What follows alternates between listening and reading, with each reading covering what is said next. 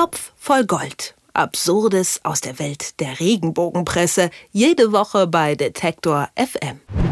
Wenn äh, Personen des öffentlichen Lebens sterben, dann erscheinen da oft zahllose Nachrufe auf diese Menschen. Im Anschluss wird es dann aber häufig still um sie. Nicht so in der Regenbogenpresse. Schließlich findet sich immer ein sogenannter Insider, der sich zum Tod des alten Freundes äußern möchte. Das gilt auch für den Fall von Jens Büchner, den man als Malle Jens kennengelernt hat, wenn man die Vox-Sendung Goodbye Deutschland gesehen hat.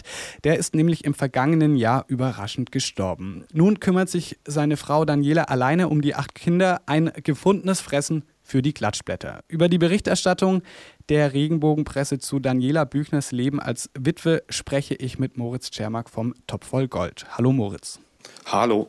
Moritz, die Geschichte, über die wir heute sprechen, die hat die Closer abgedruckt, das ist das Magazin. Und sie macht die Geschichte auf mit einem Bild von äh, Daniela, das sie mit Zitat, gestresstem Blick am Geldautomaten äh, zeigen soll. Die Schlagzeile lautet dann, droht Danny der Pleiteschock. Ähm, sehen wir hier wieder die klassischen Methoden der Klatschpresse, also vermeintliche Familientragödie plus Paparazzi-Schnappschuss gleich Klatschpressendrama? Also was auf jeden Fall sehr typisch für eine Klatsch- und Regenbogengeschichte an dieser Story ist, ist, dass es erstmal nur ein beziehungsweise genau genommen zwei Fotos gibt, aber das ist, äh, das sind einfach zwei Aufnahmen aus derselben Szene, dann Paparazzi hintereinander irgendwie abgedrückt und Daniela Büchner eben am Geldautomaten auf Mallorca erwischt. Diese Fotos liegen dann der Redaktion vor und das ist dann das Klassische an dieser Klatschgeschichte. Da hat eine Redakteurin oder ein Redakteur diese Fotos auf dem Tisch und muss sich jetzt aus den Fingern saugen, was man dazu schreiben könnte. Es gibt dann auch im ganzen Text keine Zitate von Daniela Büchner, die irgendwie diese Szene so ein bisschen einordnen aus ihrer Sicht, sondern einfach zwei Bilder. Sie steht am Geldautomaten mit dem Rücken zum Paparazzi, das ist Bild Nummer eins und Bild Nummer zwei zeigt sie umgedreht mit einem, ja, zugegebenermaßen etwas gestressten Blick. Warum dieser Blick gestresst ist, keine Ahnung, das weiß auch die Closer nicht, da kann man nur mutmaßen. Ähm, die Closer lässt sich dann auf die Variante ein, dass es einen Pleiteschock mit Ausrufezeichen auf der Titelseite hergibt. Also gestresster Blick von Danny Büchner nach der Situation am Geldautomaten. Das kann doch eigentlich nur bedeuten, dass sie da irgendwie kein Geld aus dem Automaten bekommen hat. Und daraus kann man dann diese ganze Geschichte spinnen, die die Kloster dann eben aufgeschrieben hat, im Sinne von, naja, dann äh, Jens Büchner, Malle Jens, das war der Hauptgeldeinnehmer dieser Familie, der ist jetzt tragischerweise verstorben. Wie macht Danny das jetzt überhaupt, dass das Geld für den doch etwas teureren Lebensstil der Familie, immerhin ja auch mit acht Kindern. Ähm, wie macht Dani das, dass da jetzt überhaupt Geld reinkommt? Da passt natürlich so ein etwas grimmiger Blick am Geldautomaten ganz gut. Ähm, wer das nicht weiß, Jens Büchner, also ich habe vorhin schon angedeutet, der wurde durch die Vox-Sendung Goodbye Deutschland äh, bekannt.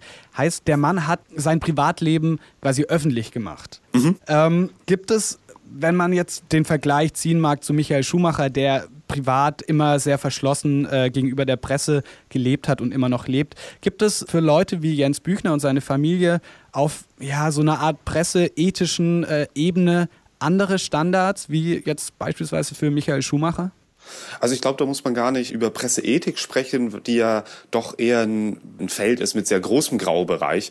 Da geht es eher um, um auch Ansichten. Äh, man kann da tatsächlich eher pressejuristisch äh, herangehen, wo es auch Graubereiche gibt, aber wo es dann doch etwas enger abgesteckt ist. Und ähm, es ist natürlich völlig richtig. Jemand, der sich selber öffnet, der Kamerateams in sein Leben lässt, zeigt, hier sind meine Kinder und ihr dürft bei der Geburt dabei sein und bei meinen Konzerten und bei meinem Privatleben. Überall dürft ihr dabei sein.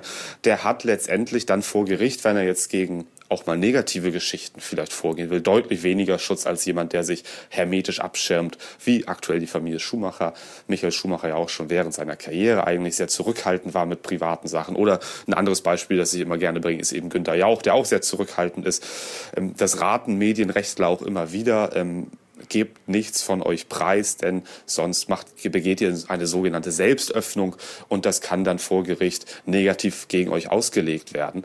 Ähm, Bei Daniela Büchner kommt wohl noch dazu, so schreibt es jedenfalls die Closer, dass die Kooperation mit, mit, mit Vox äh, und mit Good Boy Deutschland ähm, auch noch vor, äh, weitergeht, dass sie jetzt sozusagen ein bisschen den Platz von Jens Büchner einnimmt äh, und da jetzt auch eine größere Rolle in dieser Show spielen wird. Das kommt natürlich dann auch noch mal dazu. Also wenn Daniela Büchner das jetzt fortführt, da kann sie sich letztendlich auch nicht so wirklich dagegen wehren, dass sie am Geldautomaten fotografiert wird. Dann aber vielleicht doch noch mal zur Presseethik zurück. Nur weil man es darf, muss man es ja nicht unbedingt machen. Also eine Frau, die verwitwet ist und die jetzt irgendwie das Leben erstmal sortieren muss, ob die jetzt von einem Paparazzi verfolgt werden muss und ob die Closer dann diese Fotos abdrucken muss und ob die Closer dann groß auf der Titelseite schreiben muss, Pleiteschock, Ausrufezeichen, das ist dann nochmal eine andere Frage.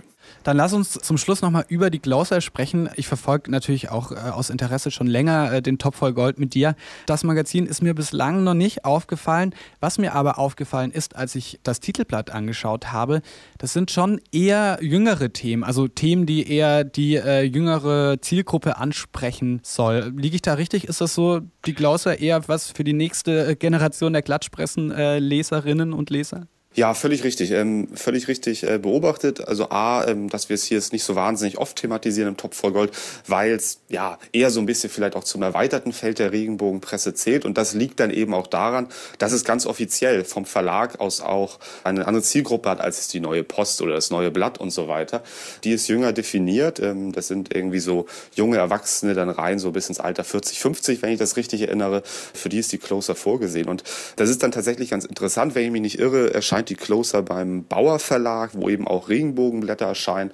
Und das ist dann so ein nahtloser Übergang. Also die sagen wirklich, ähm, die Zahlen denke ich mir jetzt aus, aber sie müssten ungefähr stimmen. Die Closer ist für Leute von 18 bis 49 und ähm, sagen wir jetzt das neue Blatt, das ist für Leute von 49 bis 80 plus oder so. Also da bereitet man also schon mal durch die Closer so ein bisschen die, die zukünftige Regenbogenleserschaft vor, weil man eben sehr ähnliche Themen wählt, sehr ähnliche Themenfelder, die auch ähnlich aufbereitet, aber eben mit anderen Personen. Also Daniela und Jens Büchner, die kommen in der Regenbogenwelt, in der richtig klassischen Regenbogenwelt, bei Freizeitrevue und so weiter eher nicht vor.